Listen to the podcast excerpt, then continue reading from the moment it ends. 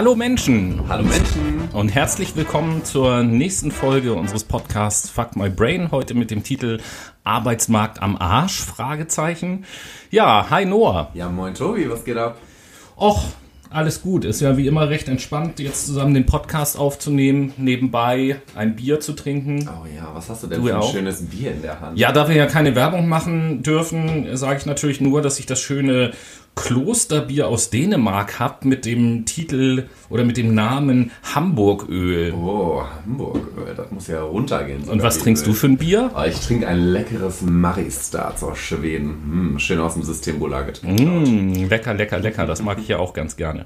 Aber da wir diese Sendung ja nicht über Bier machen, starten wir einfach mal rein und äh, wie schon üblich, als allererstes für unsere Zuhörer natürlich ganz wichtig, die Auflösung des Geräusches der Woche, Noah. Oh ja, die Auflösung des Geräusches der Woche. Oder des Geräusches der Woche. Ich weiß auch nicht, wie man das grammatisch ausspricht. Äh, scheißegal. Ja, ich glaube es auch. Ähm, tatsächlich ist es eine ganz einfache Lösung gewesen. Jeder, der Sushi-Liebhaber ist, weiß ganz genau, was ich da in den Händen hielt. Ich äh, habe asiatische Essstäbchen auseinandergebrochen.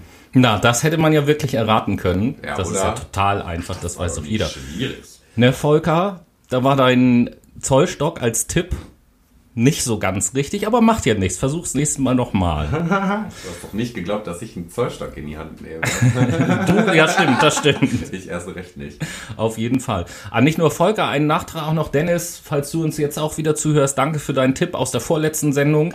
Ja, richtig, das war ein Vogel, den du gerade gehört hast, aber äh, wie alle, die uns regelmäßig zuhören, wissen, es war die Feldlerche natürlich und nicht einfach irgendein Vogel. Was war das nochmal? Das, das Tier des Jahres, ne? Der Vogel des Jahres 2019 war das ganz genau. Vogel des Jahres. Und wo wir gerade auf so ein paar von unseren Zuhörern und Zuschriften von Zuhörern Bezug nehmen, äh, gibt's noch zwei, denen ich Danke sagen möchte. Zum einen die liebe Thekla, die nämlich jetzt gerade auch auf Instagram so ein bisschen Werbung für unseren Podcast macht. Vielen Dank. Wir sind da über jede Unterstützung auf jeden Fall froh, oder? Danke, danke, danke für den Support, Thekla.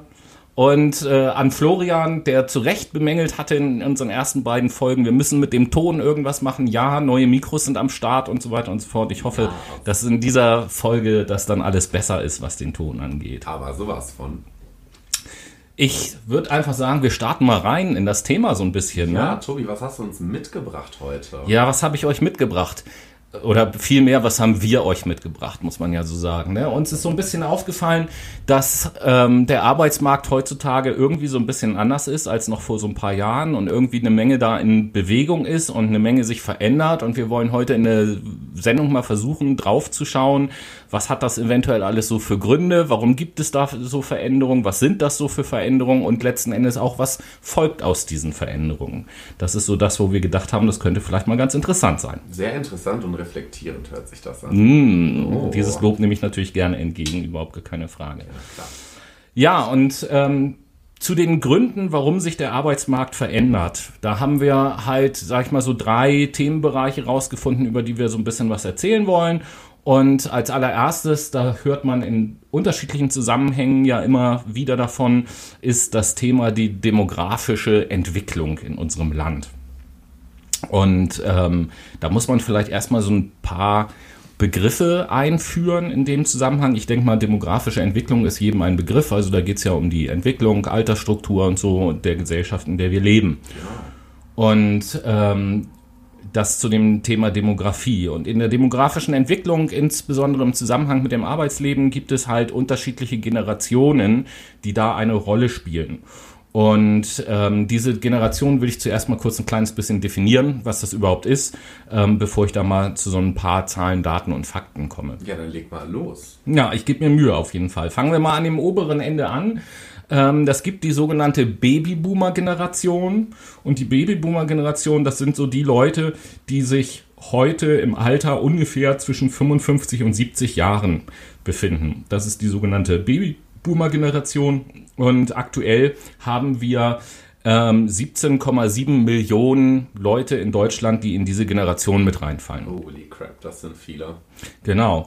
Und das wird an den nächsten Generationen schon deutlich, dass das wirklich viele sind, weil die nächste Generation, die danach kommt, das ist die Generation X. Und die Generation X sind die Leute, die heute zwischen 40 und 55 Jahre alt sind. Und da haben wir 17,3 Millionen, also ein kleines bisschen weniger. Und ähm, bei der nächsten Generation, nämlich der Generation Y, die heute 25 bis 40-Jährigen, haben wir 15,8 Millionen. Also da schon äh, deutlich weniger als in den Generationen vorher. Und wenn wir jetzt noch eine Generation mit reinnehmen, nämlich die Generation Z, die heute 10 bis 25-Jährigen, da haben wir 12,3 Millionen. Und da sieht man eben halt schon, dass wir relativ viele Alte haben, relativ wenig Junge und bei der Babyboomer-Generation ja die Herausforderung haben, dass so in den nächsten, sage ich mal, fünf bis 15 Jahren ähm, fast alle davon in Rente gehen. Mhm. Was Und, passiert denn dann? Naja, wenn man sich die Zahlen einfach anguckt, gehen mehr Leute in Rente mhm. als neue Leute im Arbeitsmarkt nachkommen, sozusagen. Ah, okay, das muss eigentlich massive Auswirkungen auf den Arbeitsmarkt haben, oder? Ja, vermutlich. Also das merken wir jetzt teilweise schon, dass Unternehmen zunehmend Probleme haben, Nachwuchs zu bekommen, mhm. einfach weil nicht genügend Leute da sind, um die nötigen Stellen zu besetzen. Das ist so die große äh, Herausforderung, was die Demografie angeht.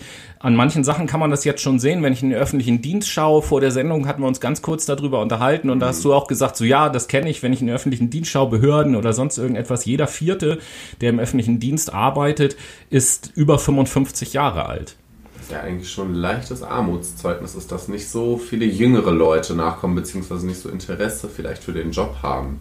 Ja, auf jeden Fall. Ich meine, da brauche ich ja nur dich fragen, hast du Lust in der Behörde zu arbeiten? Auf gar keinen. ja, siehst du.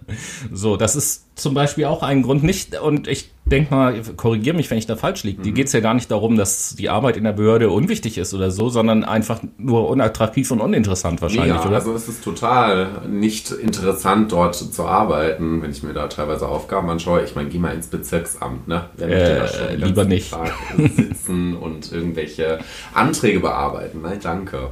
Auf jeden Fall. Also ich meine, wenn wir uns immer schon beklagen, wenn wir mal zu einer Behörde müssen und da keinen Bock drauf haben, wie muss denn das sein, wenn ich jeden Tag dahin muss, um zu arbeiten? Ne? Grausam muss das sein.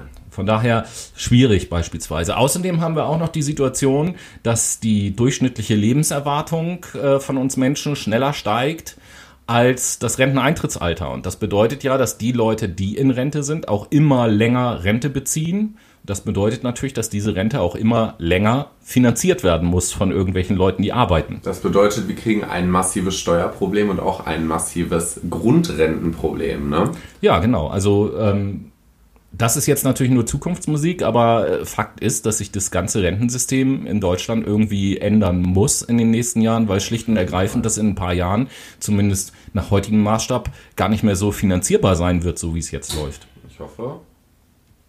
Was du hoffst, dass es nicht finanzierbar ist? Naja, ich hoffe, dass es schon finanzierbar so. ist. Sonst sind wir halt auch mal irgendwann am Arsch, ne?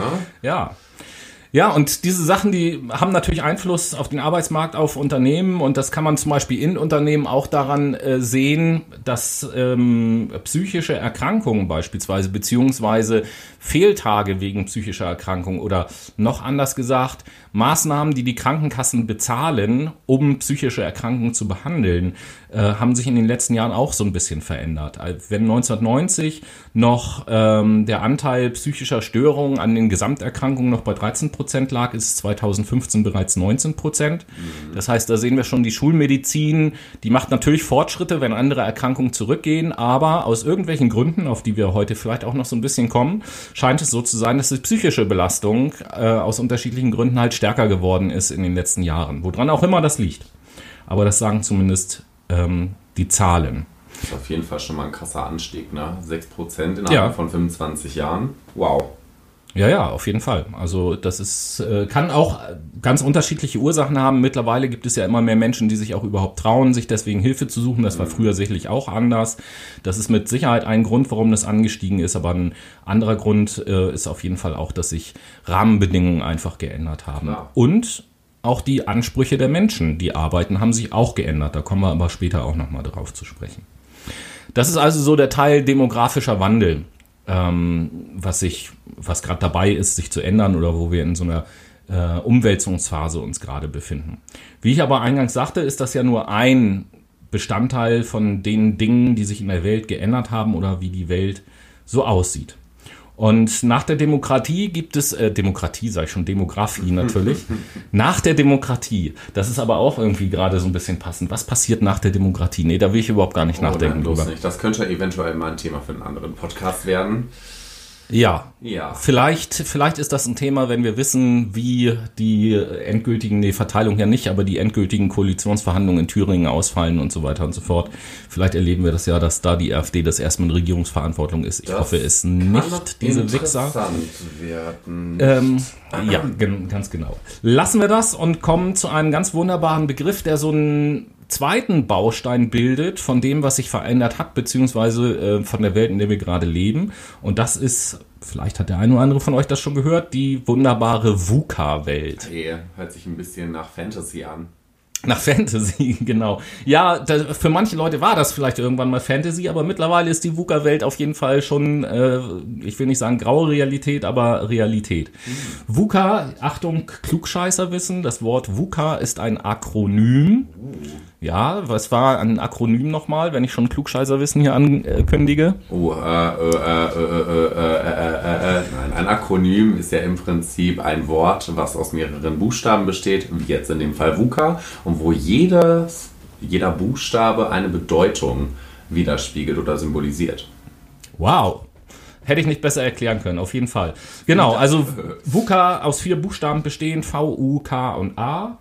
Und das beschreibt so ein bisschen die Welt, in der wir gerade leben. Das V steht für volatil.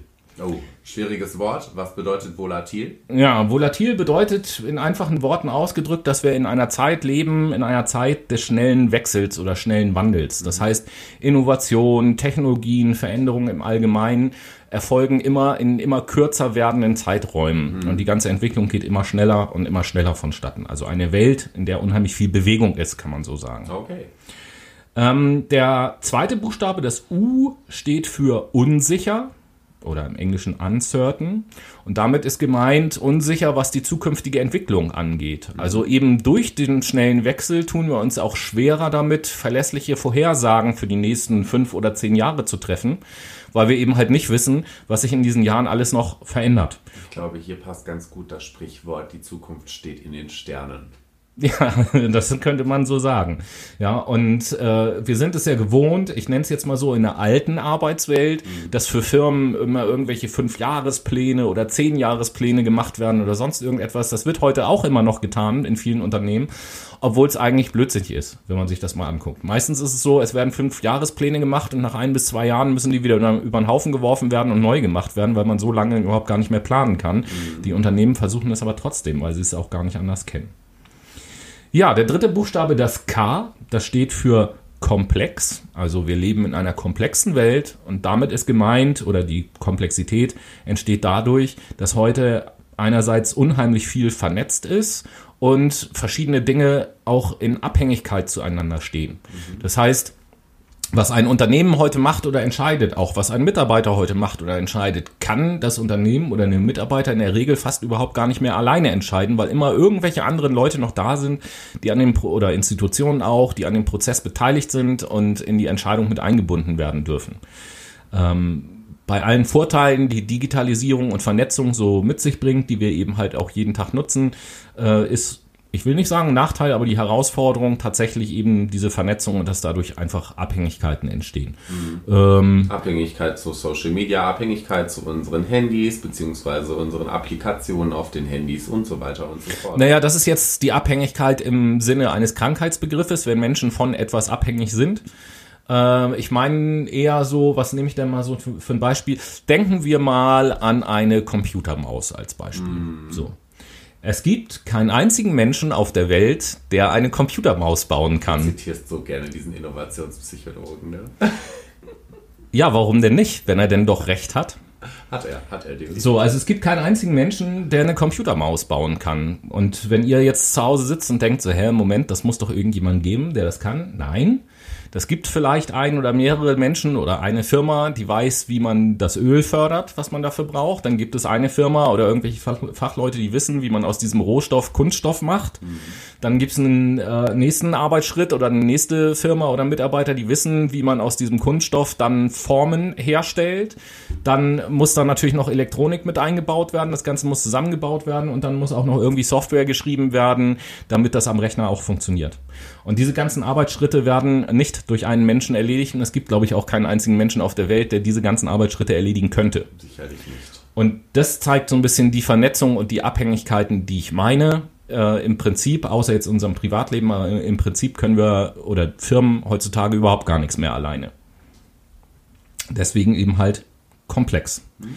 Und wir, dann mache ich auch mal einen Rückgriff auf unsere letzten Sendung. Wir sehen das ja, dasselbe Prinzip sehen wir ja teilweise auch in der Demokratie. Die Demokratie ist ein ganz komplexes Konstrukt und wir wundern uns immer, warum manche politischen Entscheidungen so ewig lange dauern. Aber wenn man sich politische Prozesse mal anguckt, dass da Mehrheiten organisiert werden müssen, Absprachen gemacht werden müssen, also auch da gibt es eine Menge Abhängigkeiten.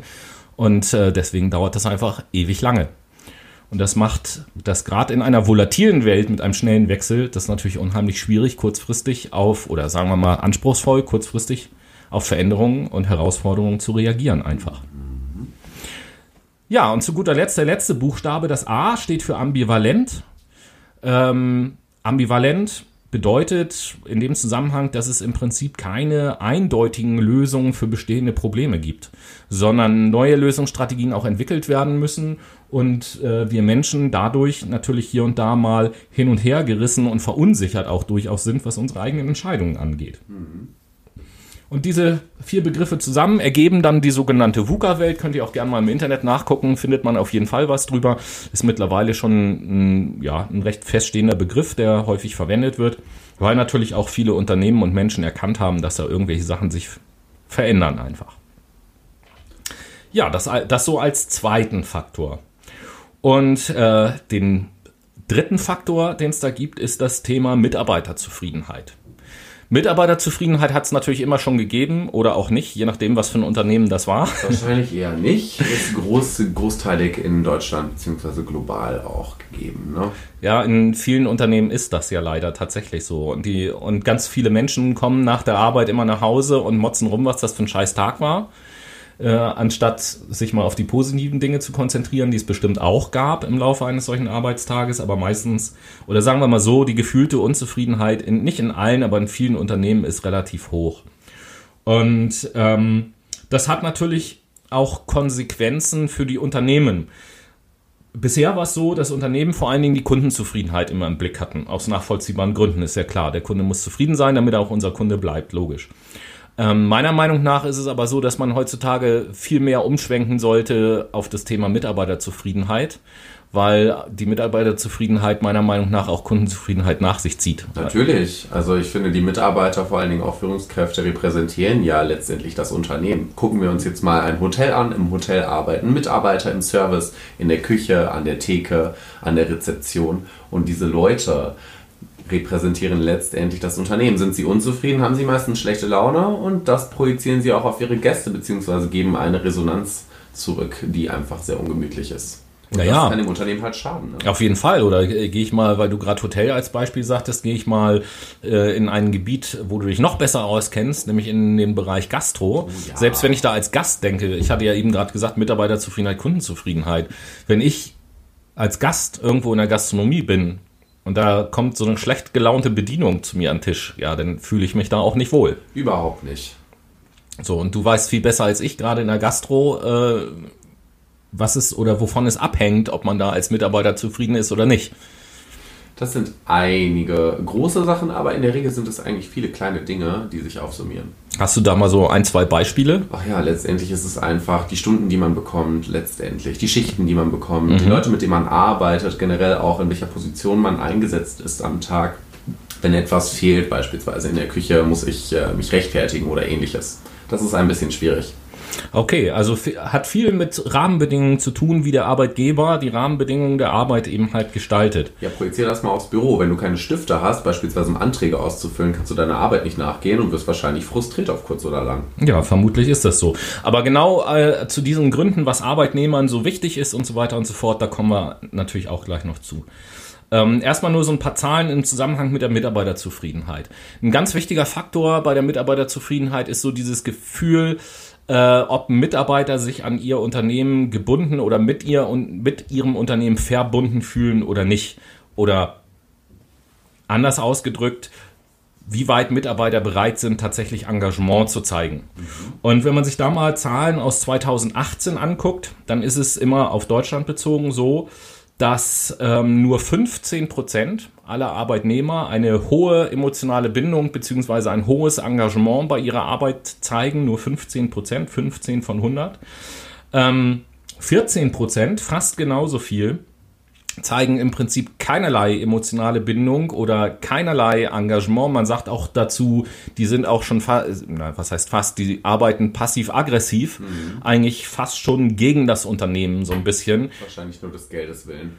Ja, warum auch immer. Wichtig bei den Leuten ist nur, dass sie sich das nicht anmerken lassen, dass sie es gegen das Unternehmen arbeiten. Mhm. Ja, und dann haben wir so eine ganz breite Mitte, fast schon normalverteilungsmäßig mit 71 Prozent der Arbeitnehmer, die da irgendwo so in der Mitte sind und ich sag mal so ihren Arbeitsalltag eher in freizeitorientierter Schonhaltung verbringen, hm. als äh, da richtig Gas zu geben. Freizeitorientierte Schonhaltung ist ein toller Begriff. ja, und äh, so ein bisschen in einen Begriff gepackt ist es eigentlich das Wort innere Kündigung. Das hat, haben viele auch schon mal gehört.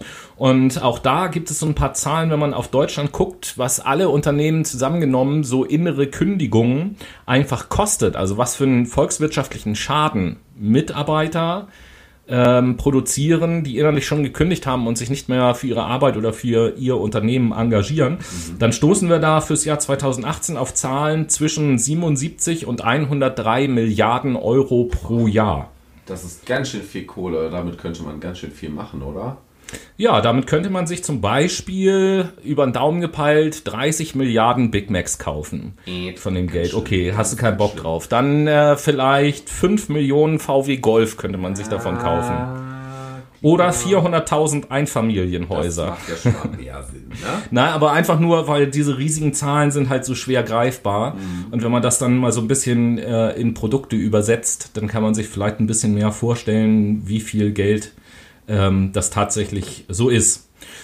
Und ähm, nicht nur der Schaden durch das mangelnde Engagement bei der Arbeit, sondern es steht natürlich auch Schaden aufgrund von Fehltagen äh, bei der Arbeit. Und ähm, ich will jetzt nicht auf ernsthafte Erkrankungen, aber jemand, der sich nicht sonderlich an sein Unternehmen gebunden fühlt oder da eher weniger Bock drauf hat, der neigt natürlich auch dazu, mal so ein bisschen, oh, heute Morgen Arbeit ist jetzt nicht so meins. Heute, ich glaube, ich bleib mal zu Hause. Ah, ja, ja, natürlich, ich melde mich mal krank. Selbstverständlich. Du brauchst ja einen Krankenschein, ne? Andernfalls. Äh ja, auch das wird ja in Zukunft vorbei sein, glücklicherweise. Ach so, ja, gut, okay. Ja, ich weiß nicht, ob du schon gelesen hast, dass nee. die Krankenkassen nächstes oder übernächstes Jahr umstellen und diesen Krankenschein, der entfällt und das soll alles rein elektronisch funktionieren. Ja, das ist ja schon mal wenigstens was Gutes, dass man auf die elektronischen Ressourcen. Genau, also da soll dann auch der Arbeitnehmer nicht mehr die Krankmeldung an äh, die Firma schicken, sondern mhm. das macht dann der Arzt bzw. die Krankenkasse automatisch. Damit die Ärzte dann auch wieder was zu tun haben. Ne? Keine Ahnung.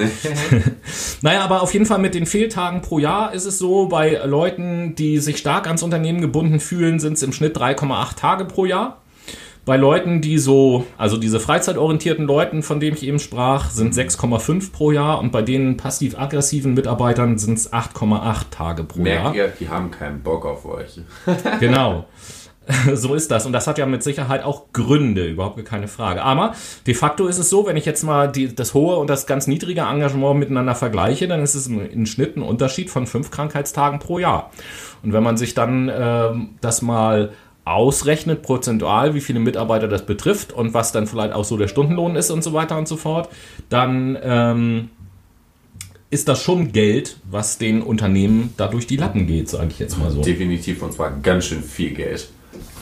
Das meine ich nämlich das auch. Hätte man alles in Innovationen investieren können, Leute. Zum Beispiel, zum Beispiel. Ja. Und ich denke, an dieser Stelle. Wir haben jetzt schon wieder ganz schön viel Text hier abgelassen. Oh ja. Und können unseren Zuhörern vielleicht mal so eine kleine Pause gönnen. Und kleine nur, was machen wir denn in dieser Eine Pause? kleine Verschnaufspause für euch. In diesem Sinne machen wir.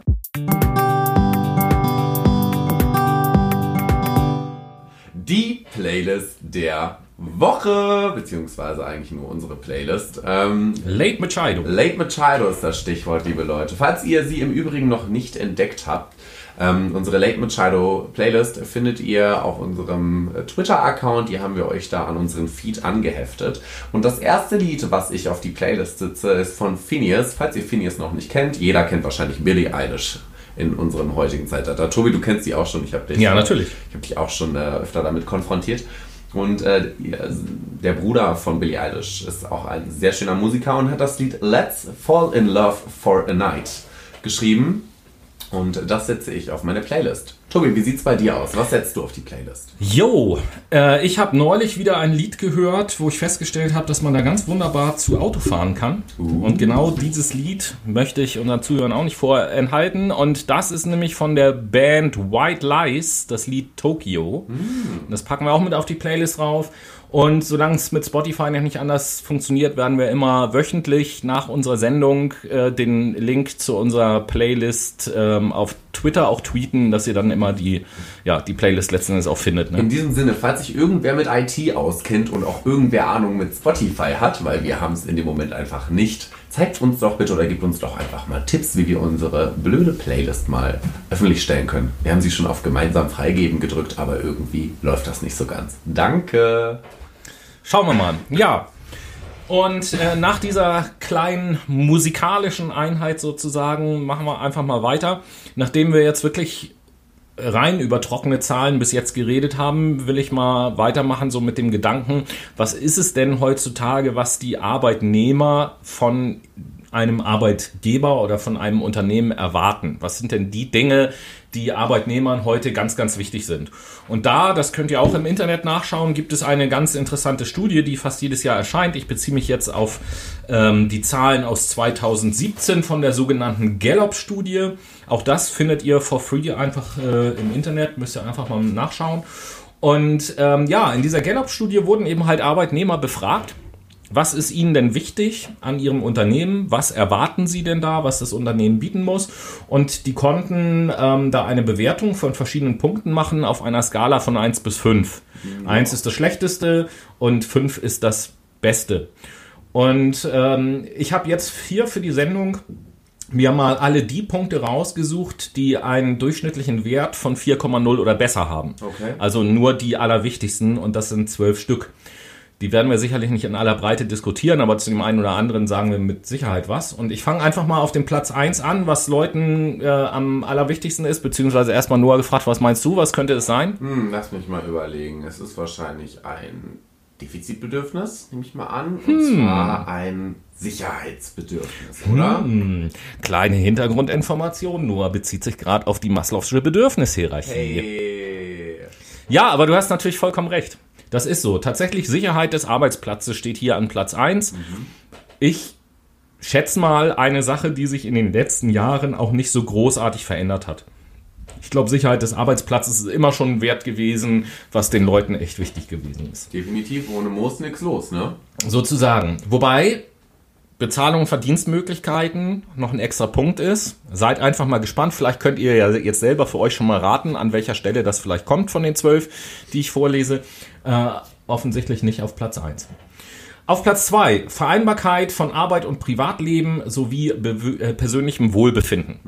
Also diese, dieser Modebegriff Work-Life-Balance beispielsweise lässt sich hier gleich an zweiter Stelle äh, auch schon wieder statt äh, äh, wiederfinden. Noah verdreht die Augen bei Work- Work-Life-Balance. Work-Life-Balance. Das ist alles so ein bisschen, äh, ein bisschen sehr diffus gefasst, meiner Meinung nach. Also wenn ich da mal auf Always On zu sprechen komme, ne, immer schön erreichbar sein und so weiter und so fort, da funktioniert das nicht so ganz gut mit der Work-Life-Balance. Da müsste es eher eine Work-Life-Grenze geben. Ja. Ja, also das, die Grenzen verwischen natürlich. Ich denke, das kann auch ein Grund sein dafür, dass offensichtlich ja auch die Belastung gestiegen ist. Wir haben vorhin von der Zunahme von psychischen Erkrankungen geredet und so. Um nur ein Beispiel zu nehmen, Burnout ist ja auch ein Begriff, äh, der in aller Munde mittlerweile ist und dieses Always On, ständige Erreichbarkeit und so weiter und so fort in bestimmten Jobs kann da natürlich auch ein Punkt sein, der genau dazu beiträgt. Und ja, viele Leute sagen ja auch einfach, dass dieses ganze Thema Work-Life-Balance ganz, ganz wichtig ist. Auf Platz 3 haben wir dann den Punkt Möglichkeit, das zu tun, was sie richtig gut können. Das ist ja eigentlich etwas, was man schon so erwarten sollte, dass Mitarbeiter nach ihren Vorlieben und Stärken eingesetzt werden, aber offensichtlich scheint das nicht überall der Fall zu sein. Nee, ungefähr gar nicht. Ungefähr gar nicht. Danke für, für die deutlichen Worte. Du und ich einfach auch schon mal in anderen Job- oder Jobbereichen unterwegs. Vermutlich ist das so, ja. Ja. Ja, dicht gefolgt von dem Punkt tolle Kollegen und Kolleginnen. Also hier soziale Bedürfnisse. Ähm, und ich will gleich den nächsten, den fünften mit reinnehmen, weil der äh, auch für unser Thema ganz äh, wichtig ist, nämlich, wie es so schön hier steht, hervorragende Führungskraft. Auf Platz 5. Was bedeutet das denn wohl? Naja, was eine hervorragende Führungskraft ist, das ist sicherlich Definitionssache. Da werden wir vielleicht noch den einen oder anderen Gedanken gleich dazu austauschen. Aber was ich schon mal erstaunlich finde, ist, dass dieser Punkt Führungskraft in dieser Aufzählung so, so weit vorne kommt mhm. und offensichtlich ganz, ganz viel von den Führungskräften in Unternehmen abhängt. Ja, definitiv. Also wie soll ich mich denn wohlfühlen, wenn ich keine gute Führungskraft habe, beziehungsweise die mich gut ordnet und strukturiert? Und wenn ich fast alle Stories, die du bisher von deinen Jobs erzählt hast, äh, mal so zusammenfasse, dann ging es da fast immer um schlechte Führungskräfte. Ja, natürlich, weil einfach jeder Hans und Franz glaubt, der einfach eine Führungsposition hat, dass er eine gute Führungskraft ist. Nein, Leute, so funktioniert das leider nicht. Wäre ja schön, wenn es so einfach wäre, nicht wahr? Oh ja.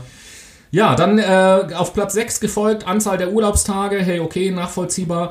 Äh, auf Platz 7 herausfordernde und abwechslungsreiche Tätigkeit, also es darf auch nicht lange, langweilig werden auf der Arbeit. Äh, gefolgt von Flexibilität der Arbeitszeit, was ja auch wieder so ein bisschen zum Thema Vereinbarkeit Beruf und Privatleben vielleicht passen könnte, je nach Lebenssituation. Aber das ist zum Beispiel auch ein Punkt, wo viele Unternehmen in den Jobs, wo es möglich ist, zumindest mittlerweile ja auch versuchen, flexibler zu werden, obwohl ich der Meinung bin, dass da sicherlich auch noch mehr gehen würde. Da geht definitiv noch mehr, aber das ist halt auch alles Sache von Mut und vor allen Dingen von auf Mitarbeiter eingehen und hinterfragen. Viele, viele Unternehmen hinterfragen nicht, wo Defizite gegeben sind, beziehungsweise auch Risiken für Mitarbeiter. Ja, wohl wahr, wohl wahr. Das kommt häufig zu kurz. So weit denken viele. Ist dir eigentlich schon mal aufgefallen, dass Vulva sich anhört wie Vulva? Naja, ist doch beides nicht schlecht. Vulva, Vulva. Ähm, genau, und dann sind wir schon beim Platz 9. Da geht es um das Thema Freiheiten und Gestaltungsspielraum. Also eigenständiges Arbeiten, Selbstverantwortung übernehmen, Selbstentscheidungen treffen dürfen und so weiter und so fort.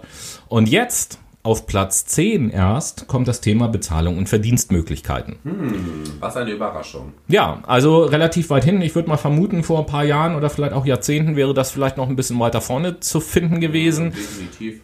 Aber da scheint es, wir haben vorhin von unterschiedlichen Generationen gesprochen, da scheint es offensichtlich im Laufe der Zeit auch so einen Wertewandel in den Generationen gegeben zu haben, oder was meinst du? Also ich denke auch, wenn ich mir meine Generation anschaue, ich bewege mich ja, wenn wir das jetzt mal grob fassen, in der Generation Z. Na, also die heute. Oberes Ende, oberes Ende. Oberes Ende. Die 25 bis, bis 10-Jährigen, ne? Schon irgendwie so ein bisschen peinlich mit Kindern gleichgesetzt zu werden. Aber ist nicht so schlimm. Ihr seid irgendwann auch die Führungskräfte. Nee, äh, uns ist es tatsächlich wichtig, dass wir ein gutes Arbeitsumfeld haben, dass wir uns gut mit unseren Kollegen austauschen können, dass unsere Führungskraft auf uns eingeht und monetäre Aspekte sind da eher zweitrangig, muss ich sagen. Also es ist zwar schön und gut, dass man ein dickes Gehalt bekommt, aber wenn du trotzdem eine scheiß Arbeit dafür machen musst, die anstrengend ist, die psychisch belastend ist und vor allen Dingen keine Freude bereitet, also keine Motivation bietet, dann äh, ist das alles nicht förderlich, das Geld. Ne? Mhm. Ja, und interessanterweise ganz, ganz dicht gefolgt, äh, die beiden Punkte nehme ich mal so ein bisschen zusammen auf den Plätzen 11 und 12. Einmal das Thema Unternehmenskultur und der Ruf beziehungsweise das Renommee des Unternehmens und seines Führungspersonals. Das will ich mal so ein bisschen zusammenfassen, weil das ja durchaus auch was mit Unternehmenskultur irgendwie zu tun hat. Also auch noch äh, zwei Punkte, die den meisten Arbeitnehmern sehr, sehr wichtig sind. Und auf das ähm, Thema Unternehmenskultur werden wir in dieser Sendung auf jeden Fall auch gleich noch zu sprechen kommen. Ja, das sind so die zwölf wichtigsten Punkte laut einer Umfrage. Keine Ahnung, müsst ihr jetzt selber entscheiden, ob für euch da überraschende Dinger dabei waren oder nicht. Das ist jetzt einfach nur mal so eine Bestandsaufnahme, wie denn aktuell so die Erwartungshaltung Arbeitnehmer in Richtung Unternehmen aussieht. Und ähm, ja, da sind wir dann letzten Endes schon bei dem Punkt, auf den ich als nächstes eingehen möchte, nämlich den Punkt Unternehmenskultur bzw. Unternehmens- und Führungskultur. Oh, yo, was ist denn überhaupt eine Unternehmenskultur für alle, die das noch nicht so äh, wissen? Tja, ich gebe mal jetzt so eine abstrakte Definition und du versuchst das mal zu erklären. Mach das Deal? mal. Alles klar. Also, was ist die Unternehmenskultur? Abstrakte Definition von Unternehmenskultur das sind letzten Endes ähm, Normen, Werte und auch Symbole, aus denen sich Muster des Denkens, Fühlens und Handelns für ein Unternehmen dann entwickeln. Ja, um das jetzt mal ein bisschen auseinander zu klüseln, ganz einfach. Normen, Übersetz mal in normale Normen Sprache. kennen wir ja alle. Normen sind etwas, die etwas verbieten oder eine Gesetzmäßigkeit darstellen. Unser Sozialgesetzbuch zum Beispiel. Dann haben wir unsere Werte. Das ist zum Beispiel, ich bin freundlich zu Menschen, ich bin aufgeschlossen, ich bin ähm, beispielsweise ja nicht, ähm, jetzt fällt mir das Wort, wenn ich jemandem gegenüber nicht äh, eingestellt bin, rassistisch, ich bin nicht rassistisch, ich bin sehr offenherzig, genau. Nicht das. diskriminieren, Nicht diskriminieren, du? Dankeschön. Ähm, und Symbole vor allen Dingen in, in, unserem Unternehmen pflegen wir zum Beispiel eine offene Kommunikation. Für uns ist es wichtig, dass wir autonom unterwegs sind und das alles zusammen wirkt sich auf unser Denken aus. Also wie ist meine Denkhaltung, mein Fühlen, wie fühle ich mich in meinem Unternehmen, wenn ich da unterwegs bin, fühle ich mich wohl oder unwohl. Und das Handeln, also die Handlungsweise, wie gehe ich zum Beispiel Konzepte an, wie gehe ich den Kundenkontakt an, wie rede ich mit meiner Führungskraft. Ja, wunderbar. Vielen Dank für diese konkreteren Beispiele auf jeden Sehr Fall. Sehr gerne. Professor Dr. Noah Andrebü äh, meldet sich gleich wieder zu Wort. Salü. genau. Wir schalten zurück ins ZDF Hauptstadtstudio. Nein. Ähm, das hatten wir neulich schon mal. Das ist also sozusagen, umschreibt so ein bisschen die Unternehmenskultur und dann gibt es natürlich auch noch eine Führungskultur. Bei dem Thema Führung will ich auch ein bisschen länger bleiben, weil wir ja gerade eben auch gehört haben, Führungskräfte auf Platz 5, Unternehmenskultur äh, auf, auf Platz 11 und so weiter und so fort. Ihr habt es eben alles gehört. Deswegen auch ein wichtiges Thema, das Thema Führung. Und hier zu der Führungskultur gibt es halt auch so ein paar Dinge zu sagen. Wir alle kennen wenn wir den Begriff Führung hören, immer noch so dieses alte Führungsmodell Top-Down, da oben ist einer, der das Sagen hat und der sagt den anderen, was zu tun ist und dann tun die das auch und so, so hat das früher der vielleicht Chef als mal. Steht oben mit dem Zeigefinger. Ja, genau. Na? Und du, du, du, das ist ja schon nach alten Vorstellungen ein guter Chef, wenn es nur der Zeigefinger ist. Ja, wohl wahr. Autsch. genau. Ähm, also diese, diese alten Führungsmodelle kennt jeder und wir bekommen eben halt auch mit, dass auch heutzutage diese alten ähm, Unternehmens- oder Führungsmodelle, Führungsstrukturen in ganz vielen Unternehmen natürlich noch vorhanden sind mhm. und dort auch, wenn sie dann auf Leute treffen, die vielleicht eine andere Wertvorstellung haben, ähm, durchaus für Probleme sorgen. Das heißt, hier sehen wir schon eine ganz große Herausforderung an Führungskräften heutzutage ist, dass es eben halt nicht mehr ausreicht, sich zu überlegen, was bin ich für ein Typ, was habe ich für einen Führungsstil, sondern ich muss eigentlich flexibel in der Anwendung unterschiedlicher Führungsstile sein, um auf meine Mitarbeiter auch eingehen zu können. Ich sag mal so, ein Azubi will oder muss anders geführt werden als jemand, der den Job schon seit 30 Jahren macht. Ja, weil der Azubi einfach noch nicht weiß, wie bestimmte Dinge zu tun sind, indem die Erfahrung fehlt. Das heißt, da ist es vielleicht angebracht, genau zu sagen, was zu tun und zu lassen ist. Wenn jemand 30 Jahre den Job schon macht und dann kommt eine junge dynamische Führungskraft und sagt auf einmal so, pass mal auf, so muss das machen, so muss das machen, so muss das machen, ich brauche den Satz eigentlich gar nicht weiter fortzusetzen. Jeder, der zuhört, kann sich überlegen, wie er sich oder sie sich in so einer Situation fühlen würde. Ja, also sind wir eher so auf dem situativen Führungsstil, dass wir das einfach situativ anpassen. Ja, situativ zum einen und äh, das ist für mich noch ein bisschen was anderes als situativ. Vor allen Dingen natürlich ähm, mitarbeiterabhängig. Welchen Mitarbeiter habe ich da vor mir? Ja, jetzt werden viele natürlich wieder sagen, naja, aber eine Führungskraft soll doch alle Mitarbeiter gleich behandeln. Nein, nein, Nein. nicht. Also gleich behandeln, was das Thema Gerechtigkeit angeht, ja, und Fairness und so und Freundlichkeit und Wertschätzung, das ja. Aber trotzdem wollen wir ja individuell als Menschen wahrgenommen und behandelt werden, eigentlich in allen Bereichen des Lebens. Ich meine, du kannst nicht einen Aus Auszubildenden im ersten Lehrjahr schon direkt in den Service reinstellen und sagen, ach ja, mach du mal. Und zu einem 30 Jahre, beziehungsweise einem 35 Jahre alten Mann, der schon 10 Jahre im Unternehmen ist, sagen, ja, also das äh, musst du jetzt so und so machen, das geht ja so nicht. Also, ihr merkt, das ist ganz schön konträr und kontrastiert miteinander. Auf jeden Fall. Und ähm, ja, die Frage ist ja so ein bisschen, wo kommt denn das her und warum ist es schwierig, das zu verändern oder für manche Leute schwierig, das zu verändern? Wir müssen also ein altes Führungsverständnis, in dem Führung ja auch, ja, als eine Art Privileg oftmals gesehen wurde, müssen wir eigentlich ablösen durch ein neues Führungsverständnis, wo Führung als Dienstleistung den Mitarbeitern gegenüber gesehen wird. Das heißt, die gute Führungskraft der Zukunft oder eigentlich auch schon der Gegenwart sollte sich selber sehen als äh, Gestalter der Rahmenbedingungen dafür, dass die eigenen Mitarbeiter erfolgreich werden und erfolgreich ihren Job machen können. Das ist eigentlich die Aufgabe einer Führungskraft. Jetzt ist es aber so, dass wir Organisationen, Unternehmen haben, die in einer oder in bestimmten Strukturen oder Denkweisen gefangen sind. Und es gibt auch bei Organisationen unterschiedliche Entwicklungsstufen. Und ähm, die unteren beiden Entwicklungsstufen, sage ich jetzt mal so, die nenne ich gleich, das sind eigentlich die, die wir heute auch noch in ganz, ganz vielen Unternehmen vorfinden. Das ist einmal die sogenannte Konformitätsorganisation. was? Genau, schweres Wort. Die zeichnet sich halt durch das aus, was wir beide eben gerade eigentlich gesagt haben. Also Top-Down-Weisung, es wird sehr stark kontrolliert und äh, gibt eben halt sehr viele festgeschriebene Prozesse. Sehr autoritär und Ja, genau. kontrolliert. Genau. So, ein- so ein starres, konservatives Unternehmen irgendwie so, ne? Leute, Sowas. die so ein Unternehmen führen, sind meiner Meinung nach sehr eindimensional. Ja, und vor allen Dingen, wir denken zurück an das Thema VUCA-Welt. Solche Unternehmen sind natürlich so gut wie überhaupt nicht innovationsfähig. 0,0. Die sind eher festgefahren. Definitiv. Dann haben wir äh, eine Entwicklungsstufe drüber, die sogenannten Leistungsorganisationen. Ähm, die haben einige Gemeinsamkeiten mit, den, mit der Organisationsform vorher, äh, aber eben halt auch so ein paar Unterschiede. Hier sind Innovationen schon eher möglich. Es wird hier äh, viel über Ziele und Aufgaben geführt und auch durchaus Verantwortung individuell verteilt. Ähm, aber es herrscht halt immer ein großer Wettbewerbs- und Leistungsdruck äh, in diesem Unternehmen mit all den Problemen, die das dann auf Mitarbeiterseite eventuell so mit sich bringt. Und ich denke, äh, eine große Anzahl von Unternehmen heutzutage in Deutschland zumindest befindet sich irgendwo in dem Bereich dieser beiden Entwicklungsschritte von Organisationen. Was wir aktuell so ein bisschen zunehmend haben, ist die dritte Stufe. Das sind sogenannte Teamorganisationen. Die zeichnen sich dadurch aus, dass hier sehr viel Wert darauf äh, gelegt wird, dass Mitarbeiter sich auch äh, beteiligen dürfen, dass sich Mitarbeiter auch stärke, dass Entscheidungen immer im Konsens mit möglichst vielen getroffen werden und auch das, äh, der, der Begriff Unternehmenskultur, über den wir eben schon kurz geredet haben, da auf jeden Fall eine Rolle spielt und darauf auch geschaut wird. Das Also wir sind- haben einfach eine hohe Mitarbeiterorientierung vor allem. ja, genau. Das sind sogenannte Teamorganisationen, gibt es zunehmend. Das merkt man deutlich. Ähm, passt natürlich auch viel mehr zu dem Arbeitsmarkt und zu den Vorstellungen der Arbeitnehmer heutzutage.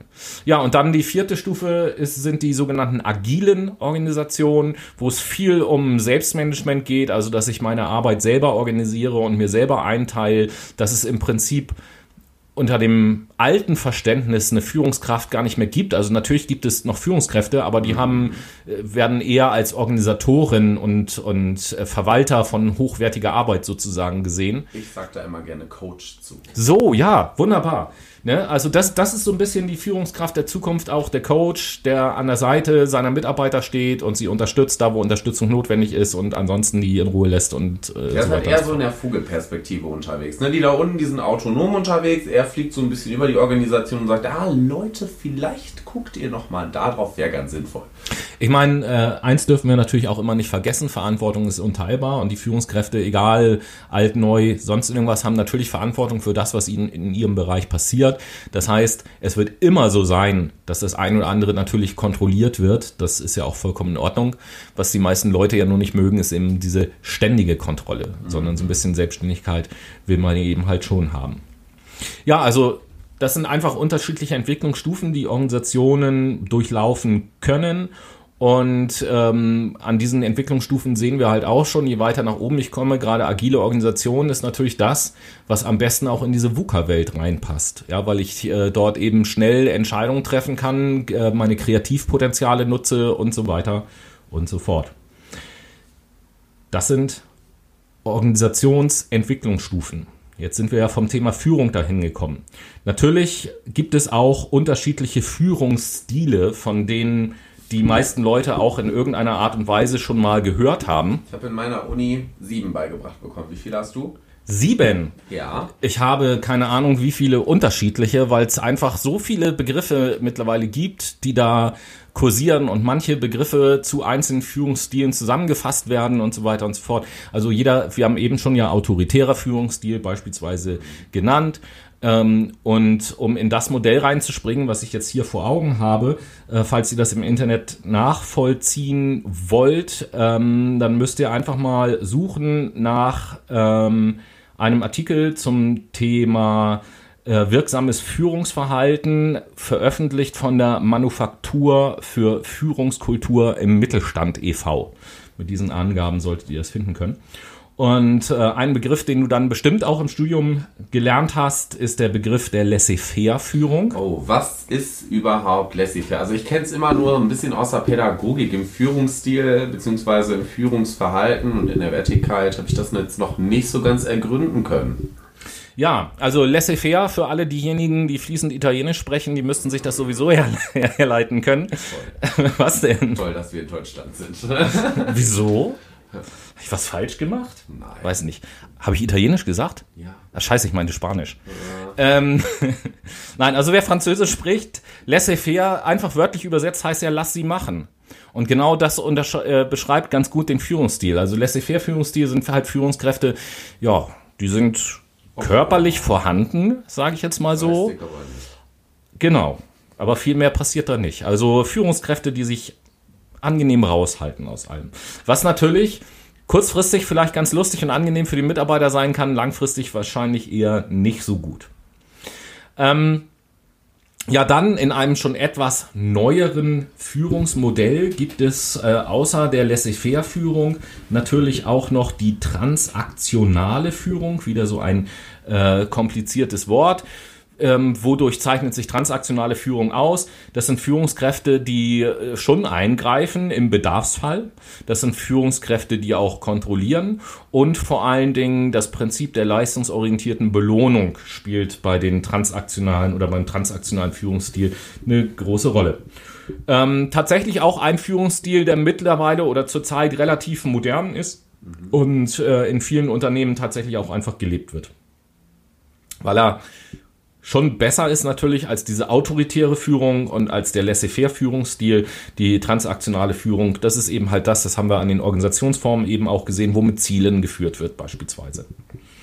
Ja, und dann haben wir noch den wünschenswerten Bereich der transformationalen Führung. Und die, Transforma äh, die transformationale Führung, die wird eben ausgezeichnet dadurch, dass ich eine Führungskraft habe, die ein sehr charismatisches Verhalten an den Tag legt, die versucht, ihre Mitarbeiter zu inspirieren und zu motivieren, die versucht, ihre Mitarbeiter zu wertschätzen und auch die Mitarbeiter zu fördern und zu fordern, gemäß ähm, der Fähigkeiten der Mitarbeiter selbstverständlich. Also schon ein Führungsstil im Vergleich mit den anderen, der deutlich mehr mitarbeiterorientiert ist und etwas weniger aufgabenorientiert als die Führungsstile vorher. Und vor allen Dingen mehr die Interaktion sieht als beispielsweise statische Ergebnisse.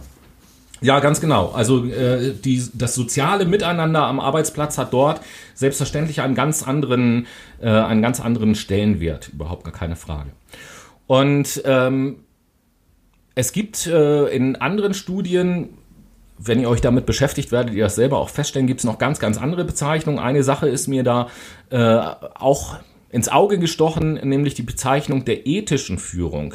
Jetzt steckt in dem Wort im Prinzip schon drinne, ähm, was das bedeuten soll, nämlich einfach ein Führungsstil, der sich an ethischen und moralischen Gesichtspunkten ganz stark orientiert. Und ähm, das habe ich einfach mal so ein bisschen zusammengefasst mit dem transformationalen. Also wenn man ethischen und transformationalen Führungsstil zusammenfasst, so habe ich das jetzt einfach mal definiert. Äh, das, was dabei rauskommt, nenne ich jetzt einfach mal humanistischen Führungsstil. Mhm. So, warum humanistisch? Auch wenn du es jetzt noch nicht weißt, aber ich bin mir sicher, dass du uns das erklären kannst. Was ist denn überhaupt, wenn wir mal an den Humanismus äh, in der Psychologie denken als Beispiel, was sind denn so die Grundannahmen oder das Grundmenschenbild des Humanismus? Da will ich erstmal differenzieren. Humanismus Na? kommt aus der Renaissance. Das ist das eine. Uh. Humanistische Persönlichkeitstheorie stammt aus den 1950ern. Da sind so ganz große Begleiter wie Melanie Bühler beispielsweise, Carl Rogers, Abraham Maslow daran beteiligt gewesen, die kurzerhand einfach die American Association of Humanistic Psychology gegründet haben und für die einfach im Vordergrund stand diese Entmenschlichung, die zur Zeit der Industrialisierung hochkam. Ne, man hat den Mitarbeiter nur noch als jemanden gesehen, beziehungsweise den Menschen nur noch gesehen als Akteur. Also nicht mehr als vollwertigen Menschen. Selbst, äh, selbst ähm, nicht Selbstschätzung, Wertschätzung, Anerkennung, positive Wertschätzung in den Vordergrund zu stellen, waren da einfach zentrale Muster. Und es ging darum, den Menschen als vollwertige Instanz zu sehen und nicht nur als Teil eines Prozesses. Also der Mensch sollte sowohl in der Arbeit als auch in seinem Privatleben kurzerhand immer positive Wertschätzung erfahren, um sich einfach besser zu ja, ähm, entwickeln zu können und vor allen Dingen ein besseres Mindset entwickeln zu können. So viel zu meinem Verständnis.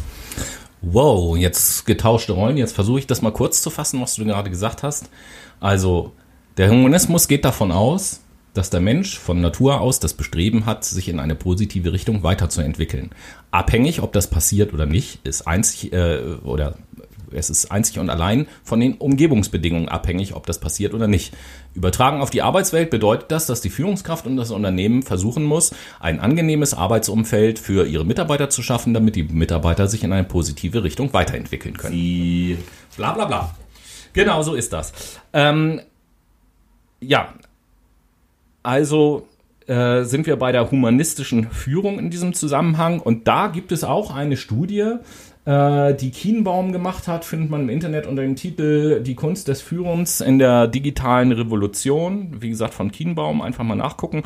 Und dort kann man sehen, dass es äh, statistisch gesehen auf jeden Fall positive Zusammenhänge gibt zwischen dieser positiven, also der humanistischen Art zu führen und Themen wie Arbeitszufriedenheit, Arbeitsengagement, Identifikation mit dem Unternehmen, emotionale Bindung an das Unternehmen und Innovationsleistung. Interessanterweise vieles Dinge, die vorhin in der Aufzählung ja auch irgendwie vorkamen, ähm, was dem Unternehmen wichtig ist, beziehungsweise vorhin äh, den Arbeitnehmern wichtig ist, beziehungsweise vorhin auch in den Zahlen, äh, was das hohe beziehungsweise niedrige Arbeit, Arbeitsengagement von den Mitarbeitern angeht. Also da, wen das interessiert, gerne mal in die Studie reinschauen. Oh ja, nicht sogar sehr interessant. Danke, danke, danke. So. Ja, an dieser Stelle glaube ich, wird es wieder Zeit für ein bisschen Mucke.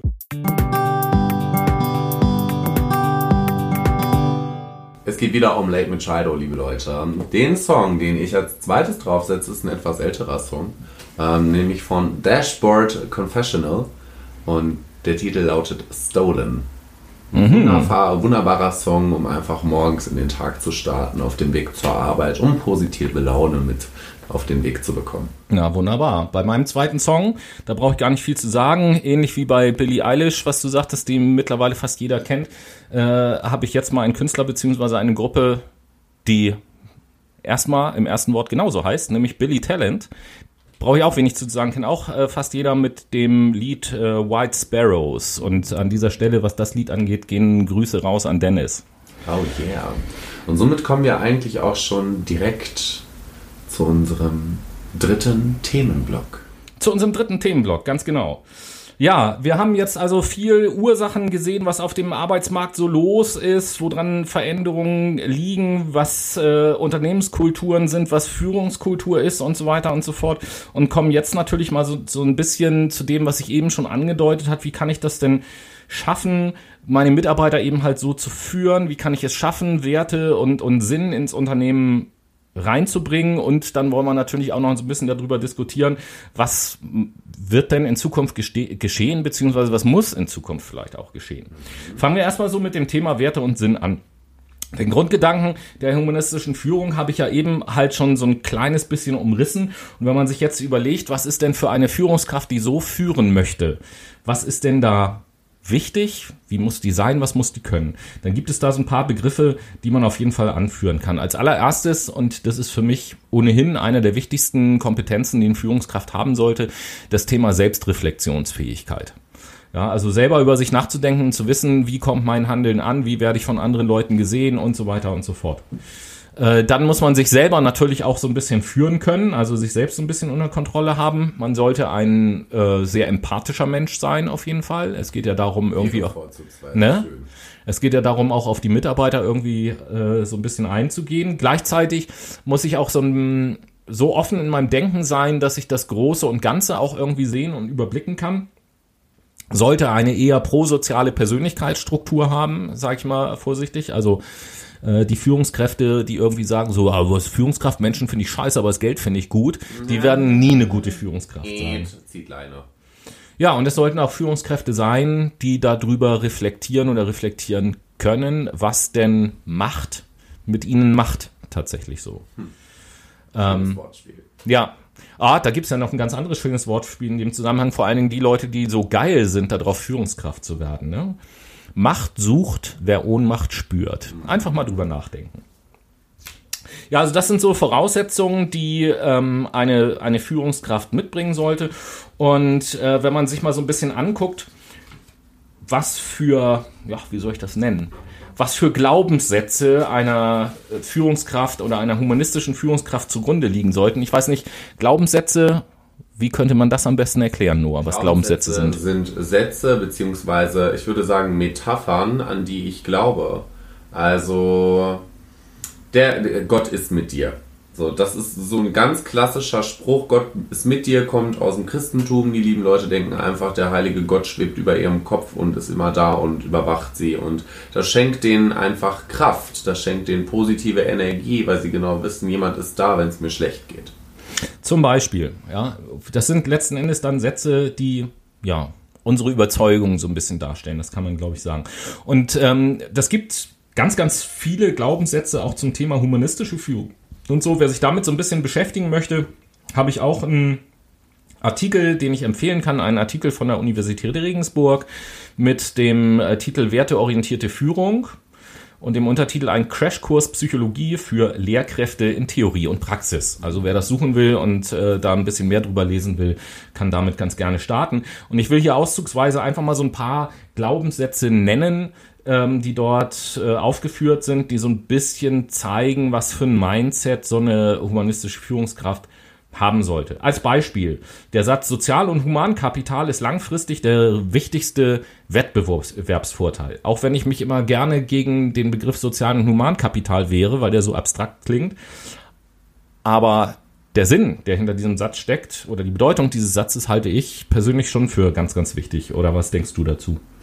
Humankapital ich finde Menschlichkeit auf jeden Fall wichtig, wenn du in einer Führungsposition bist. Wenn du unmenschlich bist, ist das halt ein bisschen ja, kontraproduktiv und kontrainduziert. Ne? Also es ist schon sehr wichtig, dass du, wie du meintest, empathisch bist, dass du genau weißt, wie du auf andere Menschen wirkst und was du mit deinem Verhalten vor allen Dingen anrichten kannst. Was vielen Menschen nicht klar ist, dass du mit einem einzigen Satz einen Menschen total aus dem Konzept bringen kannst. Also viele sind ja der Meinung, wir sind ganz, ganz harte Brocken, liebe Leute, das sind wir nicht. Wir sind keine harten Brocken. Wir sind weich wie Knete. Und äh, wir sind sowas von formbar und veränderbar. Ähm, dementsprechend sollten wir schon schauen, dass wir wirklich wertschätzend miteinander umgehen, zuvorkommt und vor allen Dingen auch reflektiert und empathisch. Definitiv. Ähm, und das ist schon fast, eine, was heißt fast, ist schon eine sehr gute Überleitung zu dem zweiten Punkt, den ich mir rausgesucht habe, wo es dann nämlich steht, die Umsetzung humanitärer Prinzipien am Arbeitsplatz geht Hand in Hand mit ökonomischem Erfolg.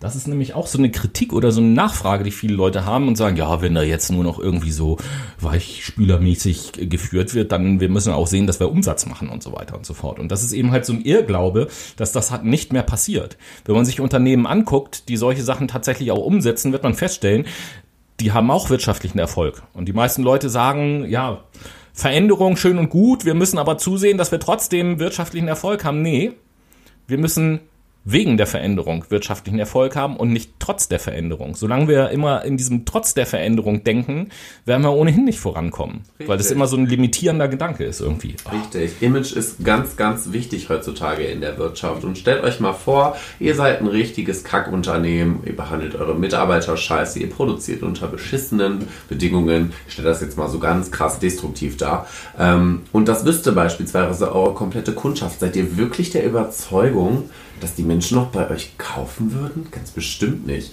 Die lieben Leute würden abspringen und zu anderen Unternehmen gehen, die effizienter zum einen sind und zum anderen halt viel ökologischer und viel mehr auf den Menschen eingehen, weil einfach die Mitarbeiter im Vordergrund stehen.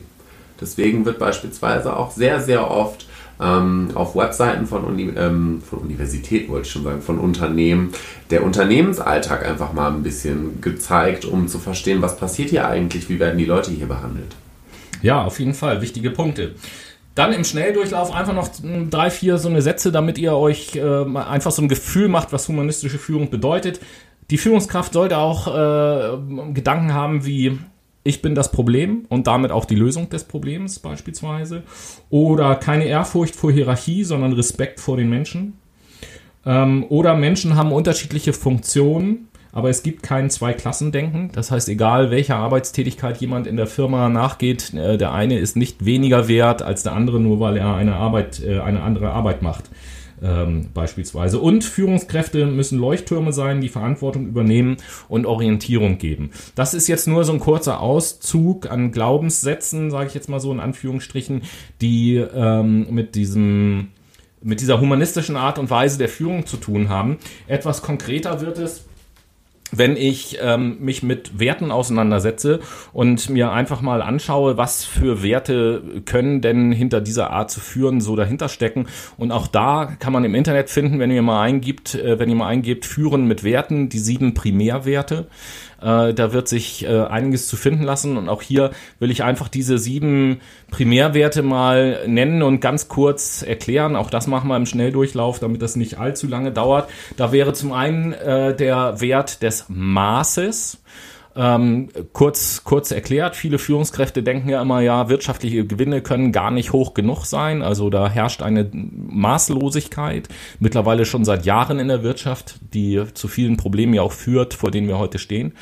Ähm, denn für eine Führungskraft ist wichtig zu wissen, wer sein eigenes Maß nämlich nicht kennt, wird einerseits oder geht Gefahr, einerseits selber krank zu werden, kann aber gerade in Führungspositionen natürlich andere Menschen auch krank machen, von denen er ebenfalls Maßlosigkeit vielleicht erwartet. Deswegen sind Führungskräfte, die ihr eigenes oder das fremde Maß nicht kennen, äh, nahezu sogar schon gefährlich. Der zweite Wert, äh, und den hast du im Lauf dieser Sendung ja auch schon mal gesagt, ist der Wert der Gerechtigkeit. Ähm, was ist gerecht im Arbeitskontext? Das ist, wenn Mitarbeiter ihren Stärken und Talenten nach entsprechend gefördert und eingesetzt äh, werden und nachvollziehbar auch wissen, welche Faktoren ihre Belohnung, Beurteilung, Beförderung und sowas eben halt mitbestimmen. Dann haben wir als drittes den Wert Tapferkeit. Das klingt jetzt schon so ein bisschen altmodisch, fast nach Ritter. Sei, sei, mutig, sei tapfer. Und der Ritter steigt auf sein Pferd Winnetou, und leitet los. Oder Winnetou, genau. Alles klar. naja, hier ist aber so ein kleines bisschen anders, äh, anderes was mit gemeint. Ähm, tapfer ist nämlich derjenige laut dieser Definition, der äh, es sich traut, sich für eine Sache oder auch für Personen, von denen er überzeugt ist, auch einzusetzen. Etwas, was sich, glaube ich, viele Arbeitnehmer von ihren Führungskräften wünschen würden, dass die mehr hinter ihnen stehen und ihnen mehr den Rücken stärken. Aber das erfordert Tapferkeit beziehungsweise Mut. Ja, dann haben wir als nächsten Wert den Wert der Weisheit. Ich hatte eben ja auch schon gesagt, Weitblick, Vorausdenken, Überblick behalten, Zusammenhänge erkennen, das spielt da alles mit eine Rolle, denn diese Weisheit ist eine Voraussetzung für Nachhaltigkeit. Und nachhaltiges Denken von Führungskräften ist auf jeden Fall förderlich für das Unternehmen, egal in welchem Themenbereich ich nachhaltig denke. Dann haben wir das äh, Thema Glaube. Das hat jetzt in dem Moment erstmal nichts mit Religion zu tun, auch wenn wir hier von Glaubenssätzen die ganze Zeit reden. Ähm, Führungskräfte sollten einfach Glaubenssätze vertreten, die motivierend und stärkend für ihre eigenen Mitarbeiter sind und sollten da auch fest von überzeugt sein. Das ist in diesem Zusammenhang mit Glaube gemeint. Vergesst nicht, ihr seid das Vorbild. Ganz wichtiger Punkt. Vorbild und Verantwortung, die zwei großen Vs der, des dritten Vs Führungskraft. Ist dir gar nicht aufgefallen? Doch? Nein, Führungskraft wird mit F geschrieben, das weiß ich natürlich. Aber drei Vs klang gerade so gut. Ja, ich wollte ja noch wissen, ob unsere Zuschauer noch wach sind. Ja, diese Sendung ist ja nun wirklich eine sehr fachliche Sendung, aber ich glaube auch, weil das wirklich ein wichtiges Thema einfach ist. Ähm, Liebe. Liebe ist der nächste, der äh, vorletzte Wert. Ähm, und da geht es, ja, da müssen wir so ein bisschen in die Philosophie abtauchen, ohne es breit auszurollen. Äh, manche von euch wissen das vielleicht. In der Philosophie gibt es ja unterschiedliche Formen von Liebe. Ähm, Philias, Eros und Agape, um da mal philosophische Begriffe einzuführen. Googelt das mal nach, wenn euch das interessiert. Und hiermit Eros ist, auf jeden Fall Erotik, das weiß ich. Mann, wie bist du denn da drauf gekommen? Erstaunlich. Was du für intellektuelle Fähigkeiten besitzt, ich bin ja, platt. Aber hallo. Hier geht es, äh, in dem Zusammenhang ist Agape gemeint. Agape ist sozusagen die, oder wird bezeichnet als die bedingungslose allgemeine Liebe. Ähm, übersetzt als Führungskraft ist das einfach die positive und zugewandte Einstellung Menschen gegenüber. Im Allgemeinen, so kann man das sagen. Und das ist ja eine Entscheidung, die jeder für sich selber einfach auch treffen kann. Und äh, wenn Liebe ein Begriff ist, der euch im Zusammenhang mit Arbeit bisschen komisch vorkommt, dann stellt euch einfach mal die Frage, ob es eurem Unternehmen nützen oder schaden würde, wenn ihr euren Job, egal in welcher Position ihr seid, mit Liebe tun würdet. Und als letzten Wert haben wir dann den Wert der Hoffnung, und zwar nicht Hoffnung aus Verzweiflung raus, sondern ähm, das ist letzten Endes dann auch die Rolle einer äh, humanistischen Führungskraft, ähm, Hoffnungsträger zu sein und den Mut zu haben, auch die Rolle des Hoffnungsträgers auszufüllen, dass Menschen ähm, ja meine, meine Einstellung und Sichtweisen im günstigen Fall vielleicht sogar übernehmen, mindestens jedoch annehmen und auch ähm, Hoffnung haben, dass alles in dem Unternehmen dann sich zu einem Guten wandelt oder zu einem Guten führt, auf jeden Fall. Mhm. Ähm, das sind so die Grundgedanken oder die Grundwerte, die mit dieser humanistischen Führung und mit der Führung, die wir in Zukunft brauchen, äh, einhergeht.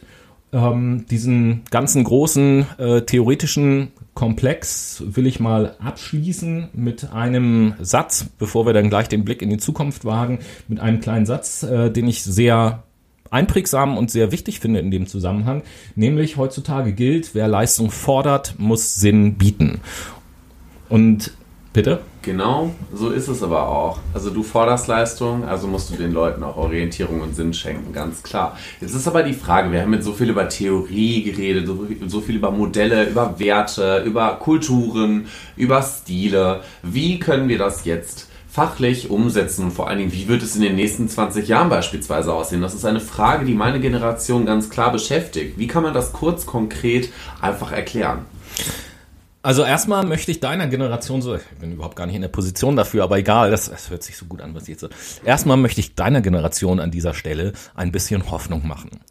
Denn, nein, weil ähm, aufgrund dieser ganzen äh, Faktoren, die wir jetzt in dieser Sendung gehört haben, äh, ist es so, dass sich der Arbeitsmarkt verändert, äh, weg von einem Arbeitgeber-Arbeitsmarkt hin zu einem Arbeitnehmer-Arbeitsmarkt. Was bedeutet das? Bisher war es so, und das kennt ihr sicherlich alle, wenn ihr einen Job gesucht habt, dann habt ihr halt eine Bewerbung geschrieben und zu irgendeinem Unternehmen geschickt und muss es dann mit dieser Bewerbung und dann auch im Bewerbungsgespräch natürlich versuchen, euch möglichst attraktiv für dieses Unternehmen zu machen, damit die euch auch nehmen. Das wird, äh, ist teilweise jetzt schon anders, wird aber in Zukunft auch anders werden. Wenn wir uns nämlich in einem Arbeitnehmerarbeitsmarkt befinden, äh, werden die Rollen einfach umgedreht. Die Unternehmen müssen sich attraktiv für die Arbeitnehmer machen, damit sich überhaupt noch jemand bewirbt bei denen. Und so kann ich auch äh, in Vorstellungsgesprächen beispielsweise anders auftreten, als das früher noch der Fall gewesen ist. Auch jetzt, das wird sogar fast schon erwartet, kann ich natürlich in Vorstellungsgesprächen Fragen stellen, die mich an dem Unternehmen interessieren. Äh, was habe ich hier für Aussichten? Was bieten die mir? Wie ist hier die äh, Unternehmens- und Führungskultur und all sowas? Das wird sogar gefordert von euch, Leute. Ja, also das, das wird von manchen Unternehmen in manchen Gesprächen tatsächlich schon gefordert. Äh, teilweise wird das ja auch von den zukünftigen Mitarbeitern gefordert. Ach, wäre ich mal das gefragt worden, wäre ich mal das gefragt worden. Stellt in Zukunft die Frage doch einfach selbst, wenn sie euch fehlt. Ja, das ist äh, überhaupt keine Frage. Ne? Aufgrund des demografischen Wandels, weniger Bewerber, ähm, gibt es da eben halt so eine Verschiebung. Und der zweite Punkt, der sich teilweise schon verändert, aber noch viel radikaler verändern muss, insbesondere in Deutschland, ist, äh, und da will ich als erstmal den negativen Satz nehmen, dieser schöne Satz, das geht bei uns aber nicht. Nee. Hört man immer wieder. Ja, wenn man über irgendwelche Ideen oder Themen spricht, dass Leute sagen, oh ja Mensch, das klingt total gut, oh, das wäre ja toll, wenn das bei uns auch so wäre, aber das wäre bei, bei uns wird das nicht gehen. Und das ist, das ist so deutsch, diese Aussage. Das ist so unglaublich. Eine neue Idee und immer erst mal hören oder sich überlegen, warum könnte das jetzt nicht funktionieren? Das ist mal so der erste Gedanke, den viele Ja, haben. das ist einfach unser Negativismus, der in unserer Gesellschaft vorherrscht. Das ist zum Kotzen, liebe Leute. Anstatt diese Frage einfach mal leicht umzuformulieren und die Frage zu stellen, wie könnte das denn gehen? Und erwartet bitte nicht, dass wenn ihr irgendwie eine Idee hört, hier im Podcast oder sonst irgendwo, äh, dass ihr sagt, oh super, das mache ich in meinem Unternehmen auch oder sonst irgendetwas. So eine 1 zu 1 Umsetzung ist immer schwierig, weil Unternehmen und Situationen unterschiedlich sind. Sondern macht euch einfach die Mühe und überlegt mal, warum finde ich eine Idee gut? Was ist das Prinzip, was hinter dieser Idee steckt? Und wieso muss ich diese Idee vielleicht verändern, damit sie zu meinem Unternehmen oder zu meiner Situation äh, passt? Und wie kann ich es dann umsetzen? Das ist eigentlich die äh, wesentlich gesündere Herangehensweise. Ja, was meinst du denn, Noah, wie es in, in der Zukunft in der Arbeitswelt aussehen muss oder Ganz aussehen kurz sollte? Knapp gesagt, wir haben nämlich schon wieder Überlänge, Leute. Wir sind hier am Quatschen, ey. Ähm, ganz einfach gesagt. Babyboomer gehen aus, dem, aus der Arbeitswelt raus, aus der Wirtschaft raus. Das bedeutet, wir werden massig Führungskräfte verlieren. Wir werden aber auch massig Mitarbeiter verlieren. Diese ganzen Stellen werden frei und das bedeutet, die nachfolgenden Generationen müssen das alles stopfen und deswegen werden die nachfolgenden Generationen den Auftrag und die große zentrale Aufgabe haben, zu schauen, wie kann ich modifizieren, wie kann ich transformieren und vor allen Dingen auch, wie kann ich die Wirtschaft zu etwas Besserem bewegen oder besser gesagt zu etwas Besserem bewirken. So, das sind so zentrale Eigenschaften, die einfach in der Zukunft da sein werden und ich werde glauben, dass wir auch mit viel mehr Elan dahinter stehen und auch viel mehr langlebig, sag, sag ich mal, unterwegs sind. Wir werden langfristiger denken und nicht so kurzfristig, so wie es halt ganz, ganz oft in der Vergangenheit getan wurde.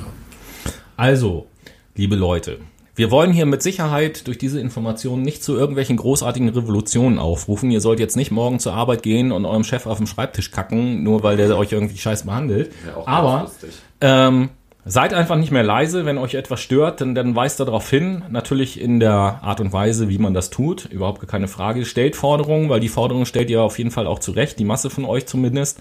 Ähm, und helft dadurch, dass ihr eure Unternehmen mit sowas nervt, helft den Unternehmen, dass Veränderungsprozesse in Gang gesetzt werden, weil wenn ich mich so auf dem Arbeitsmarkt umschaue, sind es noch zu wenige Firmen, die diesen Weg gehen und äh, jede Firma, die sich solcher Art von Veränderung verweigert, wird äh, in absehbarer Zeit auf dieser auf diesem Markt oder in diesem Markt, in dem wir uns jetzt befinden, ähm, nicht mehr äh, konkurrenzfähig sein über kurz oder lang, weil auch dann irgendwann die Mitarbeiter und damit auch die Fachexpertise einfach ausbleibt. Richtig. Und dann leite ich jetzt einfach mal von unserem wunderschönen theoretischen Anteil und unseren praktischen Beispielen rüber zum Tweet der Woche. Der Tweet der Woche, ich mach's mal kurz und knapp, ist von Enno Park und ähm, ist ein Artikel, der gepostet wurde, nämlich, dass unser wunderbarer Gesundheitsminister Jens Spahn von der CDU Millionen Versicherungsdaten, vor allen Dingen von den gesetzlich versicherten Privatpatienten, bleiben natürlich unter, ähm, beziehungsweise werden da nicht mit reinbezogen, ähm, zu Forschungszwecken, freigeben möchte. Ich habe das auch auf unseren Fuck My Brain Twitter-Account äh, retweetet. Schaut einfach mal in unseren Feed rein, lest euch den äh, Artikel durch. Ähm, er ist sehr, sehr, sehr interessant und hat mich gestern sehr, sehr, sehr wütend gemacht. Ja, und dementsprechend frage ich mal Tobi, Tobi, was hast du dir denn für ein tolles Geräusch der Woche überlegt?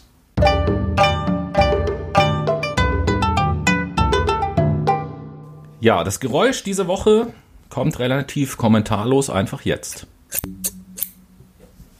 Das war das Geräusch der Woche. Das Gerücht der Woche. Und somit sind wir auch schon wieder am Ende unserer, unseres Fuck My Brain Podcasts. Ich danke euch ganz, ganz herzlich fürs Zuhören und würde mich natürlich freuen, wenn ihr uns eine Nachricht auf Twitter hinterlasst, dass ihr uns mal eine E-Mail schreibt, ähm, ein paar kreative Ideen zu unserem Podcast beitragt und vor allen Dingen immer schön am Ball bleibt und schön fleißig unseren Podcast hört. Ähm, dementsprechend verabschiede ich mich jetzt von meiner Seite aus und übergebe das letzte Wort an Tobias. Macht's gut bis nächste Woche. Und ich sage Ciao.